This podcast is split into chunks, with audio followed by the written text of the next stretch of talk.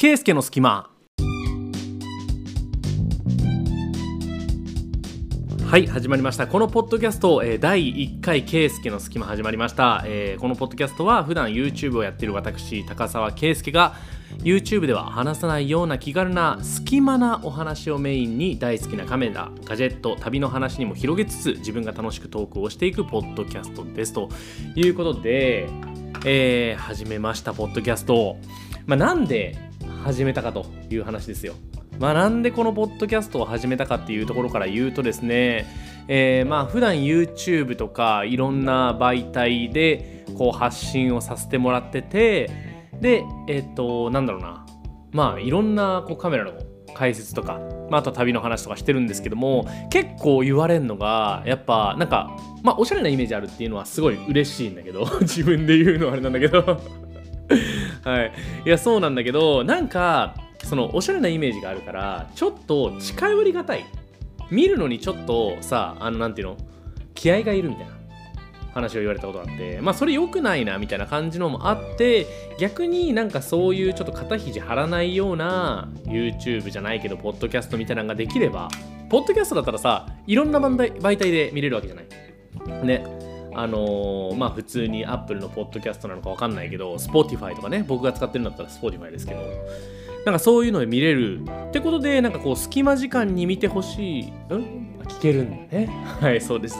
あの横にね、えっ、ー、と、ちょっとアドバイザーの方がいらっしゃいますけど パートナーのね、はい、アドバイザーがいますけども、えー、そうそう、聞けるんですよ。僕だったら、ポッドキャストとか、あ、ポッドキャストじゃない、さっきから言ってる、 Spotify とかね、で聞けるわけで、やっぱその隙間時間に僕の隙間を聞いてくれるっていうのが一番理想かなと。うまいこと言ったね。はい。っていうことで、えー、今日からちょっとね、ポッドキャスト、まあ大体週に2回ぐらい更新できたらなと思ったりしています。まあ、サボったりもするとは思うんですけども、まあそういうのもちょっとね、えー、なんだろう、まあ気軽に更新していきたいっていうのもあるので、ちょっと不定期っていうつもりなんだけど、まあ気持ちとしては週2ぐらいで更新したいよというぐらいで考えてくれると嬉しいなと思ったりしております。ではまあ第1回からちょっとゆるゆるとした話をヨーグルトでも食べながら 話をしていくんですけども、えー、今日は年末年始の話ですね、えー、年末の Vlog は YouTube にこうね上げていこうかなと思ったりしてるんですがまあ上がるとすれば今日かな。5日今日本日中に上げれればいいなと思ったりしてるんですけど編集が間に合うかどうかでえっとちょっとね聞いてほしいのがまあ僕年末年始えどう過ごしましたみんな？あの僕はですねシドニーに行ってましてシドニーっていうと年末の花火がめちゃめちゃ有名なんですよね。でもうこれもう愚痴として聞いてほしいんですけどカミーロが。僕の友達のこっちのねオーストラリアの友達のカミーロがよ。お前年末空いてるのかよみたいな感じで、あの、インスタで DM 来たから、いや、空いてる空いてるよつって、じゃあ開けといてくれよ誰誘ってもいいぜカラオケ行こうぜみたいなこと言ってたから、あ、いいよって言って、言ってたんですけど、前日のね、あの30日までにいっぱい動画を終わらせてよしカミーロと遊べるぞと思ってカミーロに連絡したら俺パースにいるんだよねみたいな。舐めすぎ。舐めすぎじゃない？どういうこと？と思って。えパースやんと思って。いやいやいやいやと思ってまあじゃあ行けないじゃんと。31日暇になっちゃうわと思って。だってさオーストラリアのメルボルンにワーホリで1年来ててさなんか年末年始1回しかないのにその1回さ家で過ごすのちょっともったいなくない？ね。ってことであのシドニーに弾丸で行ってきました。もう30日の夜10時とかに動画編集もうほぼ終わりのタイミングぐらい。いやあと2本残ってたね。2本残ってる状態で、えー、まあほぼ終わりだからってことでちょっと今から撮ろうということで宿と,、えーと、飛行機か取って行ったんですけどまあ高いわけよ。まあ前日に撮る年末大晦日の飛行機まあ飛行機はいいのよ。飛行機はね多分1人3万ぐらいだよね。2人で7万8万ぐらいで行けた、まあ、ちょっと高いなっていうところではあるんですけども国内旅行なんでこっちからすると。高いなとは思ったんですけどまあそんなもんで宿ね宿宿が1泊15万すんの。やばくない？いや結構調べたんだけどまあなんかちょっとねいいとこ泊まったのよ。ハイアットリージェンシーっていういいところに泊まったんですけどもそのいいところ以外が結構ね怖そうなとこだったんですよ。ブッキングドットコムで撮るちょっとねボロそうなしかもあの花火のところから結構離れてるみたいなね、えー、ところだったんでこれはちょっとお金かけるしかないなと。でそのねちょっとボロそうなところでも10万ぐらいかかるのよ。だからちょっとね あの怖いなと思って高いとこ取ったんですが1泊15万はねちょっとビビりました。まあ2人でだけどね。はい。でまあ一応2泊最終5泊して結局5泊で言うと次の日からめっちゃ、ね、あ値段がね下がってえっ、ー、と次の日いくらだっけ？2万とか。3万とかだよね。そう2万とか3万とか2人で。なんでかなりガッと下がったんだけどやっぱ大晦日だけめっちゃ高かったなっていうイメージ。ね。やっぱあれはさすがに高いね。まあただ花火めっちゃ良かったね。ね。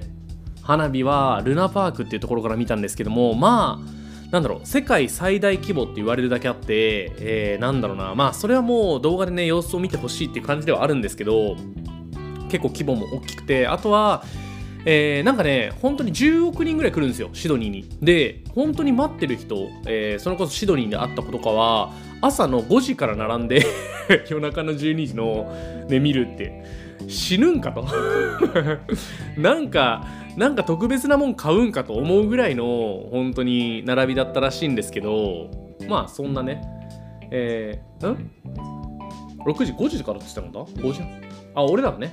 そう。僕らは、夜の6時から行ってもうお金をかけてですよ、えー、ルナパークっていうまあえっ、ー、と遊園地みたいな感じちっちゃい遊園地のチケットを買って1人3万ぐらいかな。のチケットを買って、まあ、それもね高いなと思ったんですけどまあでも僕らが行った時点でそれ以外のほぼ選択肢がなくてもう逆に言うとあのフリースペースのゲート閉まってるところとかも結構あってもう入れないよみたいな人数制限で。とかもあったんでもうそれしかないなってことでルナパークのチケット買ってでそれ正解でしたね。結局。6時か7時に行っても最前列取れたんでかなり良かったなと思ってます。なんか写真とかも綺麗に撮れたし。ね。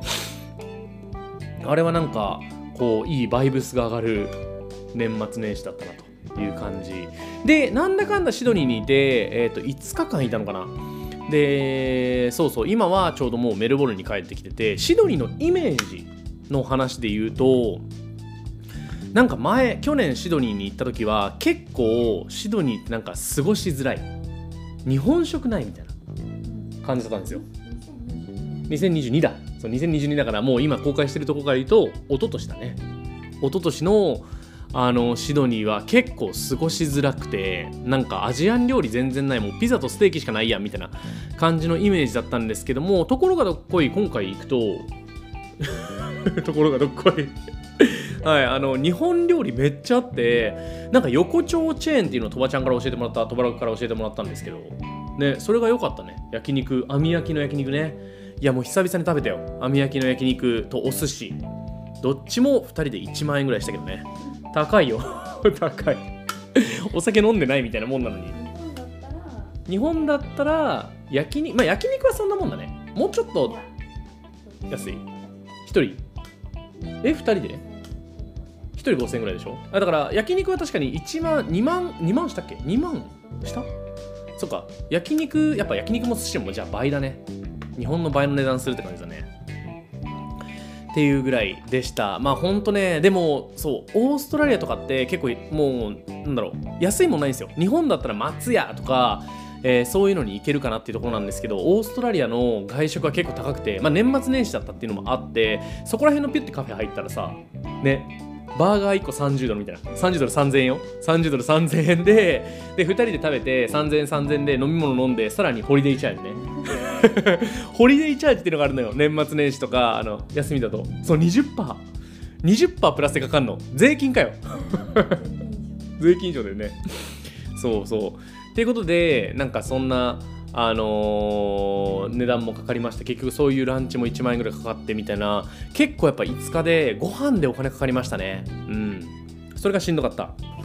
で予想外な出費をもう1個言っとくとこれあのね本屋さんに行ったんですよ僕。本屋さんに行ってえー、まあせっかくなんで記念にちょっとねノートとペンと買いたいなと思ったんですよ。なんか本とかもいいんだけどこうなんかやっぱ現地で書くものとか、えー、そういうのを買うの結構趣味趣味というかなんかね好きで、えー、なんか思い出になるじゃないですか。毎日持ち歩くものだしこういろいろ書いていくとなんか埋まってって結局なんかね紙とペンで書くのが意外と自分好きだったりして iPad とかで書くよりなんかっていうのもあって、えー、僕ねこの紙とペン買ったんですよ。紙とペンっていうかノーちっちゃいノートとペンですね、うん、でノートの方はなんかねパッてあってあいいなと思って。で、まあ、これもね安くならないわけですよ、まあ、ちょっとおしゃれなんでまあいいかなと思ったんだけどこれもね29ドルとか。29ドルだから3000円ぐらいだね。これ多分日本で買うとまあ1000円。まあいいノートだったら1500円とか。一応プランナーになってるからまあ1000円ちょっとでしょ。くらいの感じかな。えなんかプランナーなのよなんかちょっとウィークリーのねスケジュール予定になってるみたいなやつなんですけど、まあ、みたいなやつとあとペンね。このペンね値段書いてなかったのよ。このペンあのねなんていうのかなちょっと小ぶりのペンででえっ、とねちょっと鉛筆っぽい八角形六角形か。六角形の形をしてる感じ。で小ぶりでちっちゃいやつなんでなんかまあ高級感はあるんだけど日本で買ったら普通に考えたらまあまあ2000円？いや1500円。くらいかな。っていう感じのペンです。まあ、ちょっと金色でおしゃれな感じのペンにはしたんですけどもローズゴールドみたいな感じのペンでうん。でちょっと他のペンよりも小ぶりで細いやつ。なんかわかるかな？コンビニで売ってるチャッチーペンのなんかいい感じっぽいやつみたいな 感じのペンね。でこれまあ値段分かんなかったけどまあ言ってせいぜい3000 4000円ぐらい。高くてもそんぐらいかなと思ったんですよ。結構安そうな見た目。安そうな見た目。失礼。はい。とか思ったんで、えー、まあ買ったんですよね。これなんと79ドル。つまり8000円。高い。しかもね箱ついてくんの。あのねなんかいいところあるかなって探したんだけど箱にね磁石でくっつくのよ。これ。なんと。しかも箱の色ちょっと違うっていうね。強い金。なんかちょっとさそうそう黄色っぽい金なんだよね。なんかあのペン自体はピンクゴールドっぽいのに 箱はなんでかあの金色っぽい金でこれ合ってんのかなみたいな感じの箱もついてくるっていうね。でなんかよく調べたらちょっとねいいいい感じのペンだったんですよ。これドイツ？スイス？デンマーク？デンマークかキャランダッシュ？カランダッシュ？カランダッシュっていうペンらしくてまあまあするのよ。そもそも。そもそも値段がするらしいっていうのを、まあ、僕が知らなかっただけなんですけどあの思ったより高い買い物をしちゃったなっていうこのノートとあのペンでちょっと割引してやるよみたいな感じで出たんですよ。それでも1万円っていうね。僕ちょっと3000から4000円ぐらいのつもりでいたんで 全部で。ねあのそんぐらいのつもりでいたらなんとあの2倍か3倍取られるっていうね、はい、しかもねこれしかもこれオチがあってなんとペン青なんですよ。青ペン。青ペンの中太いの。0.7ぐらいあんのよこれ。僕0.5の黒ペンが欲しかったのにこんなんさ0.7ぐらいあるのよこれ。これさなんか普通さ0.5じゃん。日本だと。じゃない？こういうペンって0.5ぐらいじゃないの？って思って買ったらなんと0.7の青ペン。まあ書き味もしかも普通です。普通。スイスか？スイスだって。高級文房具メーカーなんだ。そうなんだ。俺が知らなかっただけだ。じゃあ。こっちが悪いわ。はいこっちが悪いんですけどそういうね高い買い物をしたというわけです。まあ高い買い物をねせっかくしたのであればまあそれはねちょっと自分へのご褒美というふうに しなきゃいけないなと思って今ね毎日書いてます。あの最近ねちょっと投資の勉強を改めてしたいなと思ったんでその勉強をなぜかこのプランナーの手帳に書いていくっていう謎の行動をねしたりしてますと。青なの面白いよね。青なのってなったもんね店の前で。青じゃんとか言って。黒じゃないじゃんとか言ってね。はい。話した、えー、年始の始まりでした。はい。まあっていう小言なんですけど こういうねくだらない話を、えー、今後もねポッドキャストではしていこうという始まりがねまさかのなんか青いペンのお話っていう始まりでございました。えー、まあ皆さんの年末年始いかがお過ごしでしょうか？えー、なんかねこう特殊な過ごし方とかした人がいたらコメントとかできないのか？コメントがないね。ポッドキャストって。